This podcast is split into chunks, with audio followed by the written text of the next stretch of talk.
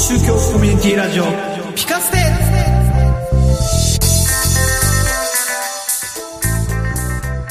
世の中をピカッと明るくしたい、そんな願いを込めてお送りします。超宗教コミュニティラジオピカステ。イスラム教とナセルです。浄土真宗僧侶のカズくんです。キリスト教牧師のたくちゃんです。今日は247回目、えー、5月25日公開分ということで、始めて参りたいと思います。さあ、自粛が、自粛じゃねえや、緊急事態宣言だ。緊急事態宣言が明け、明けましたね。明けそうですね。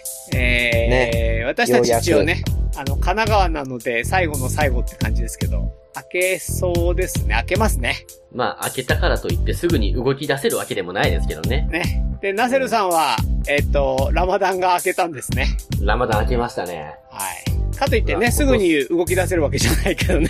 そうそうそうそう。え、今年のラマダンはラマダンしてたの？今年はね、しなかった。なんだよ。え、ラマダンをしなかったってこと？もうだってもう、ね、抵抗力下がっちゃいけないし、モスクも行けないし、全面封鎖だし、その、その心がよくわからないというか、俺とカズくんはどう突っ込んでいいのかがよくわかんなくない？これ。あ、けどね、これ世界的な動きなのよ。世界的に、世界的な動きなのよって言われてもさ、わか世らない。界的に今年のラマダンは抵抗力が落ちたりする可能性があるから食べましょうってお触れがいろんなところに出てるのよ。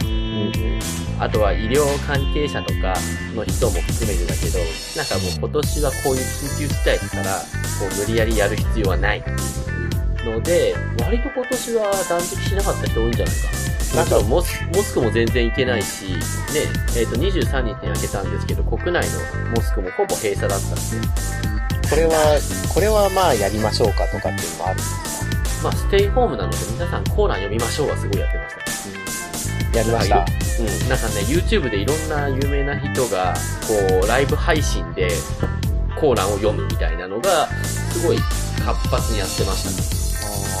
でもさ、これってさ、ラマダン、ラマダンって、なんか、あれじゃないの？ちょっとこう、半分祝福みたいなんじゃないの？うん。食べられない人の気持ちを味わいましょうと。まあなんか、で、開け、開ける時の、なんかこう、大喜びみたいな。それもない。そうそうそうね。ない。だから、すごいイスラム圏だと、そのラマダン期間中の経済効果って半端なく大きいんだけど、今年はそれがなかったので、えっと、歴史的にこんなことはあったの？全世界レベルではないですね。その地域地域ではもちろんあったんでしょうけど、だから、その、疫病にと時はこうしましょうみたいなのはコーランとかに書いてはあるんですが、まあ、全世界的にっていうのは本当多分初めてだと思うので、結構大変だったみたいですね。世界でほとんど封鎖でやってたのがなもうパキスタンとかは、あのーモスクを3密を避けてやりますみたいなことやってたけど、最後までそれが続いたのかよくわかんないですし、まあ前例がないってやつでしょうね、本当に。それでは、恒例の一人一ネタで行ってみたいと思います。まずはナセルさんからどうぞ。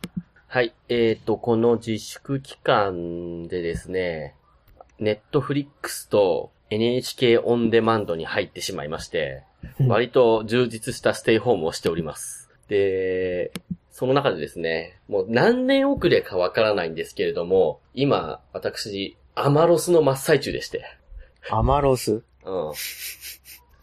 アマちゃんをですね、ようやく見ました。全部。あうん。あ。やっぱね NHK、オンデマンドで。NHK オンデマンドで見ました。おめちゃくちゃ面白かった。やっぱ工藤感すげえなと思ったり。NHK あの、橋本愛ちゃん可愛いなって。で、うん。ごめん。NHK オンデマンドって、なんか、えっと、一本いくらみたいな感じなんですか？うんうん、あの、月で900円くらいかな。で、そこに900載っ円てる過去の放送とかが全部見放題。そうそうそうそう。あの、大河ドラマとか、朝ドラとか、あとは NHK スペシャルとか、結構いろんなコンテンツが入っていて楽しめて、で、その中でも、やっぱ、あれだね、朝の連ドラが面白い。うん。まあ、全然うちテレビないから見てなかったんですけど、あれだけ、こう、アマちゃん騒いでいて無視してた自分が今となっては恥ずかしい。ようやく見たらめちゃくちゃ面白かった。あれを、1日15分間で、半年間見続けた人はどんなにモヤモヤしたか。ちょ、ちょっとずつ進みますからね。話がね。なんかもう1日で、あの、30話くらい平気で見れんのね。1本15分だから。うん。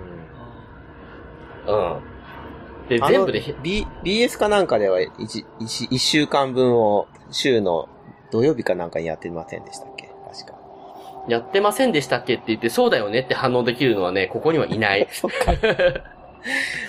もう、テレビないからみんな。そう。カズくんは見た？でアマちゃん。アマちゃんは見てないですねう。んさい、ほんと最近だと、マッサンっていう、はいはいはい。サントリーでしたっけ？はいはいはいはい。夜市ね。あの話、話は見てました。いや。今ね、その、朝の連ドラが、アマちゃんが終わったんで、次何見ようかなと思って、ゲゲゲの女房を見るか、うんあと、なんだっけな、花子とアンを見るかすごい悩んでる。あ、花子とアンも見ましたね、私。うんあれも面白いんでしょ？うん、確かに見てましたね。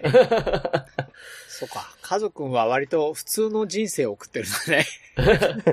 あのー意外に見て、最近ちょっと見てないんですけど、朝の連ドラとかは見てたりしました。おしん見たらどうですか？ああ。ね。おしんってけど、だってあれ、30年以上前のやつでしょ？そう。あ、意外に、あのーどっぷり使っちゃいますよ。見たんだ。ご、えっ、とね、5年、10、5年か10年ぐらい前に、もう時代全然違いますけど、だけど、結構のめり込んじゃいますよ。おしんか、おしんを見るのも一つだな。なんかナセルさんにはぴったりかもよ。なんか、イスラム圏のどっかで流行ってんでしょあれ。インドネシアかなんかで。あーうんうんね。あとね、イランとかも流行ってるみたいね。うんそれはやっぱり一回見て、そうだよね。見たよっていう話ができないと。そうそうそうそう。うん僕はおしんの国から来ましたって言えばね。うんうんあれだよね、ほんと15分で見れるって、あとはオープニングとか飛ばすともう、賞味10分くらいしかないんだよね、あれ。うん、そうですね。だからもう次から次に見てしまう。で、気になったらどうせあと10分だからっていうのでのめり込んで、夜気がついたら1時ぐらいになってましたみたいなね。うん、ようこそ、朝ドラの世界へ。そう、本当にそんな感じで、いかんわ、いかんわと思いつつも見ちゃいましたね。うんだから本当に今、アマちゃんが見終わってしまって、どうしたらいいんだっていう、本当にアマロスになってる。惜しいですね。そうねじ。ゃあ惜しんで。うんおしんで慰めると。はい。それか、あとは大河に行くか。ああ。いや、やっぱり、い、おしんは一回見といた方がいいんじゃないですか。じゃあ、おしんを見ておきますわ。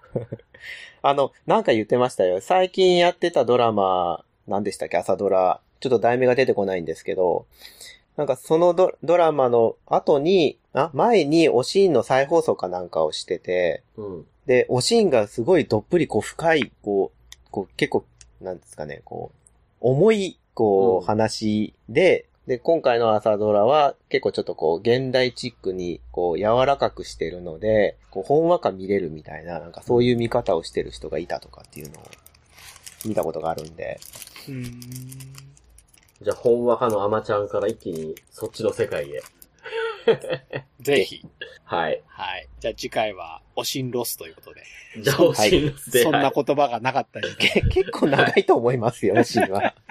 ロスしようがないぐらいね。はい、うんでは、カズくん、次、はい。一ネタお願いします。あの、皆さんご存知のレゴ知ってますよね？うん。レゴブロックのね。はい、レゴブロック。あれをですね、あのーちょっとこう、大人買いをしたことがありまして、うん。はい。大人買いって言っても、こう、大きい、こう、ブロックの数も多いっていうのを一個買ったんですね。うん5年前ぐらいに。うん。で、まあ、組み立てたいなと思って買ったんですけど、なんやかんやで、箱も開けず、押し入れの中にずっと入れてたんです。う。うんん。で、この自粛期間中、あの、子供たち家にいるじゃないですか。いるね。そうすると、もう部屋で遊び足りなくて、こう、押し入れの中で遊ぶという、もう勘弁してくれという遊び方をし始めちゃいまして。その時に、その私が置いてた、このいつかやろうというレゴを見つけちゃいまして、子供たちが。はい。これを作りたいと。私に作らせろと。作ってほしいの？いや、これ何から始まって、いや、これはね、って書いて、あの、つくくっつけて作っていくんだよっていうのをもうやりたいと。うん。で、もう気づいたらもう箱が開けられてて、うん。中身が出てきて、もう作らざるを得ないっていうのいで、やー、成長したね、子供たちも。で、まあ、説明書がもうわかりやすく絵で描いてあるんで、うん。もうその絵を見ながら、あの、こう、ちょっとまあ難しいところは私が手伝ったりとかしながら、で、頑張って2時間ちょっとで完成したんです。う。うんん。で、やったねって言ってこれを飾って置いとこうかと思った瞬間に、うん。もう分解していいって言い出したんですよね。そういうもんかと。私は結構作ってそれをちょっと眺めて置いときたいな、しばらくはと思ったんですけど、もうあのーちょっとトイレ行って帰ってきたら、なんか違う形にもう変身して始めまして、し始めてまして、そういうもんだんだなと思いながら、ちなみに何のやつだったの？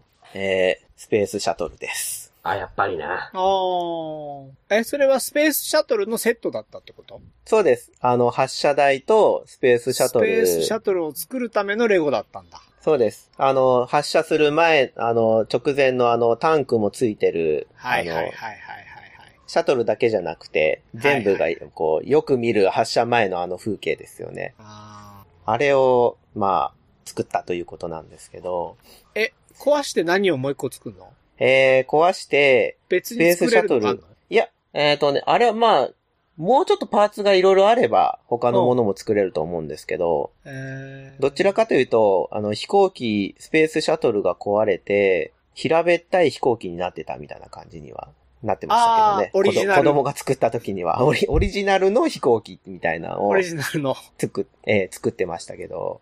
えでも意外に面白いですね、あれ。ぜひ、皆さんも暇だったらやってみてください。けど高いよね。あ、あれね、あの、箱が大きいとやっぱそれなりにするんですけど、う。ん。で、あれってやっぱり、その時その時に、こう、つく、こう、販売されてるものがあって、それが何年か後だともう販売停止、中止とかされてなくて、逆にプレミアムがついて、とんでもない値段になってたりするみたいなんですよね。プラモデル系だね。モデルはい。系の。私が、私のそのスペースシャトルも、今だと倍以上の値段で売れるみたいで、へーああ、そっちの方が良かったのかな。うん、でも、まあ、遊ぶためにあるんだから、いいかなと思いながら。そ、そうか。そういう投資として使うこともできたんだね。それを売って、新しいレゴを2個買うっていうのもできたのかもしれないですね。なるほどね。なるほどね。うん。うんそうそう。ぜひ、皆さんもやってみてください。はい。はい。えっと、その話に乗っかっていこうかと思ったんですけど、まあやめときましょう。えーっと、私はですね、えー、ちょっと子供たちの、えー、ネットの宿題っていうのをちょっと話してみようかなと思うんですね。なんかね、ネットの、えーっと、まあもうすぐね、なんか学校が、いわゆる分散登校が始まるので、まあもうそれもやらなくていいのかなと思うんですけど、えー、多分相模原の小学校同じタイプのやつじゃないかなと思うんですけど、なんかネット上でやれる学習宿題？宿題っうん。ていうとなんか提出するようなもんじゃないんだけど、なんか自分の学年、学校とか出席番号とか入れて、で、こうやると、あの学校の先生がやったかどうかが見れるみたいな、うん。うん。そういうのがあって、で、漢字とかってあるんだけど、あれ、あのー普通のパソコンダメね。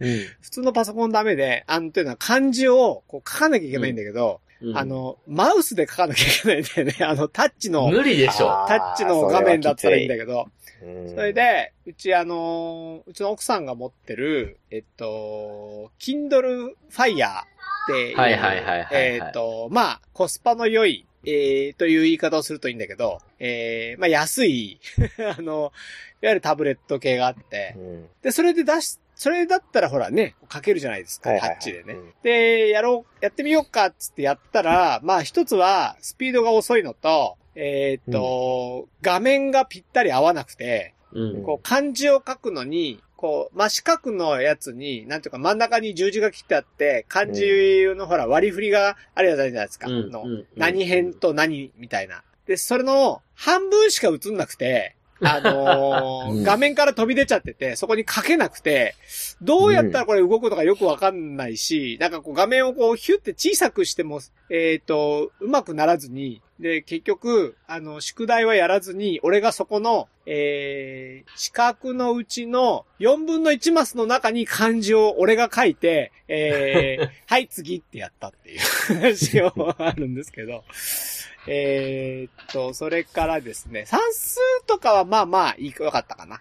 まあまあよかったかな。でもなんかやっぱり、あのー紙の方がいいねっていうのが我が家の、あのーうんアナログな家庭の話でしたね。あれ多分ね、なんていうの？パソコンいじったりそういうのがいじるのが好きっていう子にとってはなかなかいいかもしれないですね。あのーうん勉強したくなくてもそれをするっていうことで、なんか、うんえー、意外と、あの、う勉強しちゃうんじゃないかと思うんですけど、うん。我が家には合いませんでしたね。え我が家合わはですね、ないありますね。我が家はちなみに今日ですね、なんかあの、別に宿題でも出ていないバケツ稲を作り始めました、自分で。バケツいいね。そうそう、バケツの中に稲を、田植えをして、そこでこう、えーっ、と、じ実験学習みたいな、そんな感じのやつの、なんかうん、土を今日乾かしているみたいですけど、なんか、そんなことをやり、やり始めています。えーちなみに黒土作りが大事らしいですよ。そうですね。でもね、今売ってるんですよね。ただね、バケツ稲用のがなくて、黒土が6、うん赤玉土が3、鹿沼土が1っていう割合で、でも全部、全部買っても、金額は大したこといかないんだけど、なんか土の量がものすごいになっちゃうので、あの、えーどうしようかって言って、ちょっといろいろと、あの、手を変え品を変え、うまいことやってですね。バケツ10個ぐらい買ったらいいんじゃないですか？えーまあそうですけどね、あの、えーっと、で、稲もなんかあの、玄米から芽を出したい、芽を出させるやつがある。で実際にあの、はいはいはいはいなんかこう、えーっと、卵の、た田植え前の、あれですよね。そうですね作るんですよね。そうですね、で。それをやったら、玄米からうまいこと芽がひょろっと出ましてですね。うん。えーそんなことをやっているという、あの、全然こう、オンラインとは一切関係のない学びをしている息子がいいなぁと思っておりますけれども。うんということで、今日の一人一ネタのコーナーでした。はい。それでは、恒例の3回限定コーナー。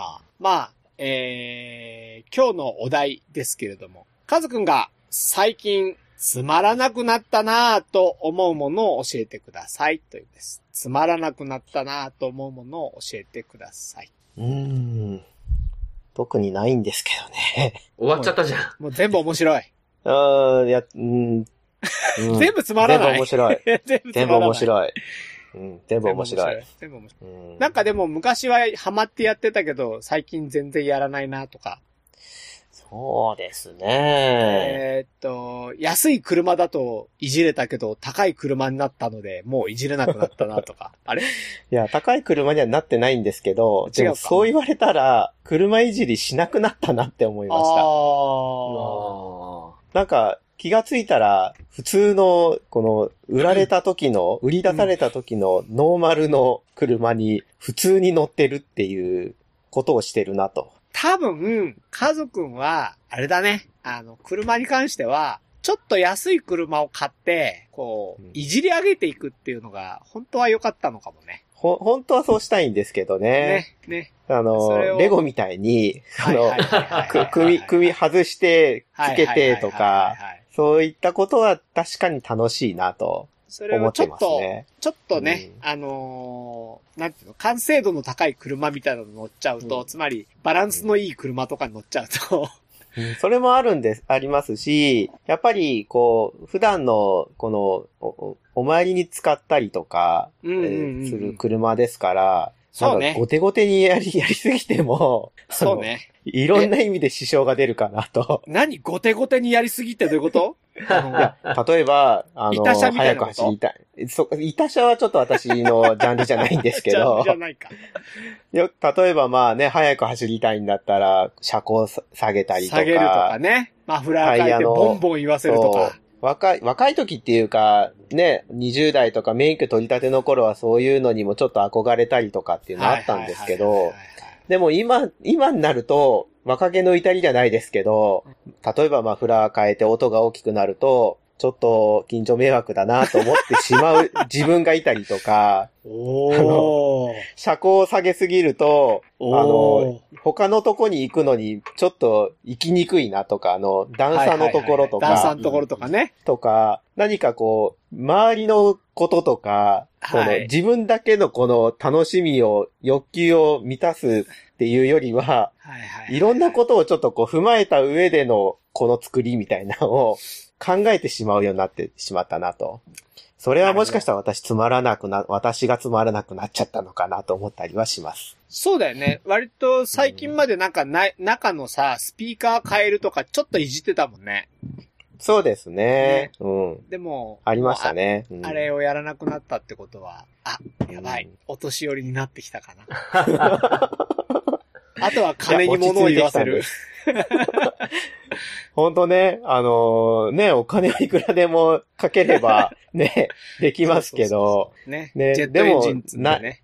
そうそうそう、いや、しませんけど、まあそういう意味では、ね、いじらなくなったなっていうのは、純粋にまあ乗ることを楽しんでる感じかなっていうのはありますね。うん、なるほ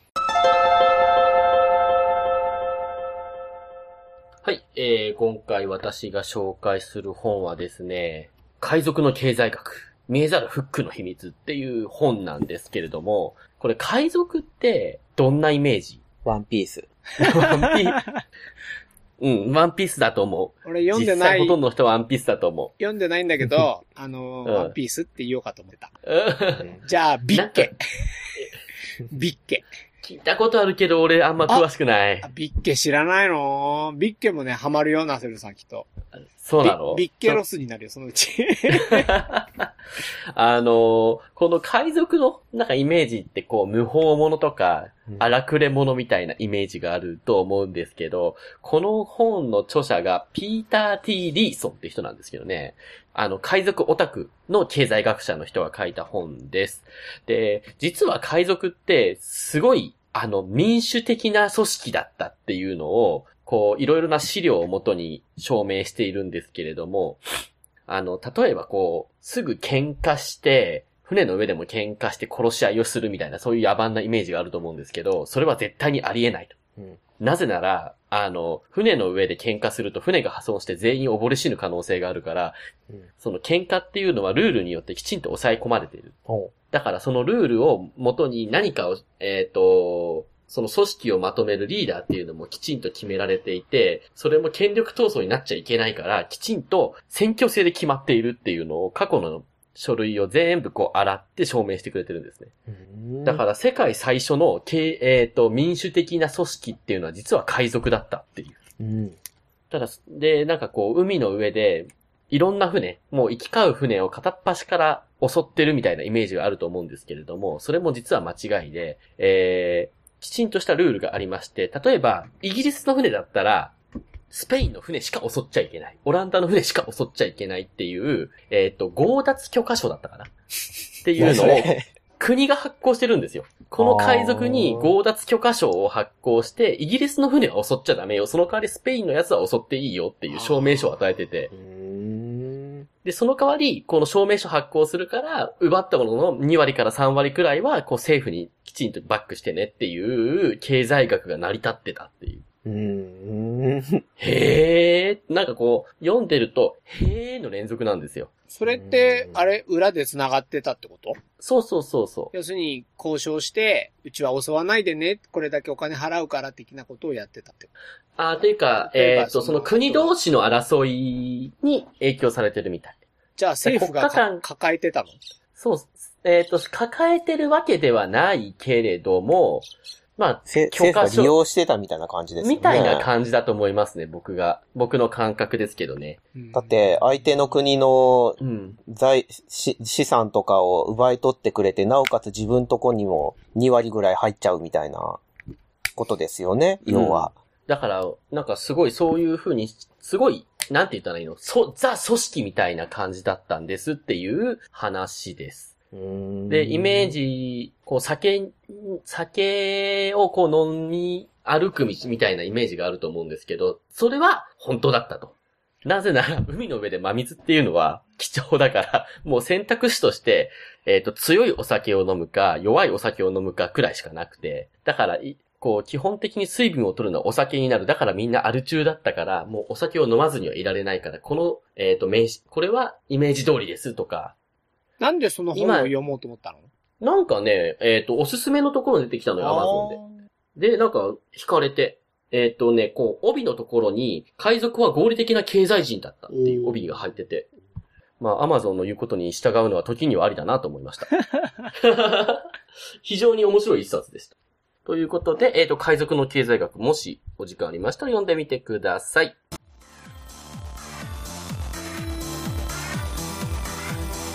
ということで、今日も、えー、リモートで、オンラインで、えー収録をしてきました。すいません、さっき私多分ナセルさんが喋ってる時に被せちゃいました。あのー、オンラインってやりにくいねっていう感じですね、やっぱね。もともとやってたんですけどね。もともとやってたんですけど、やっぱりやりにくいねっていう感じですけど。リアルが一番いいね。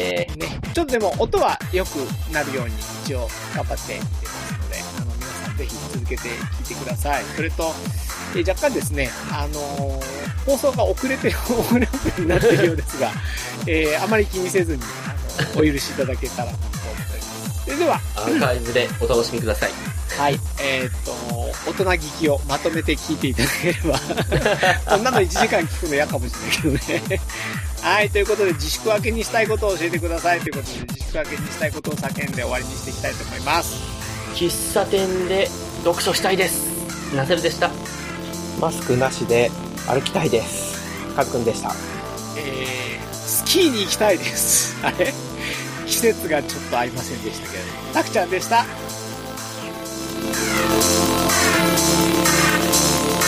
日のコミュニティラジオ、聞かせて聞かせて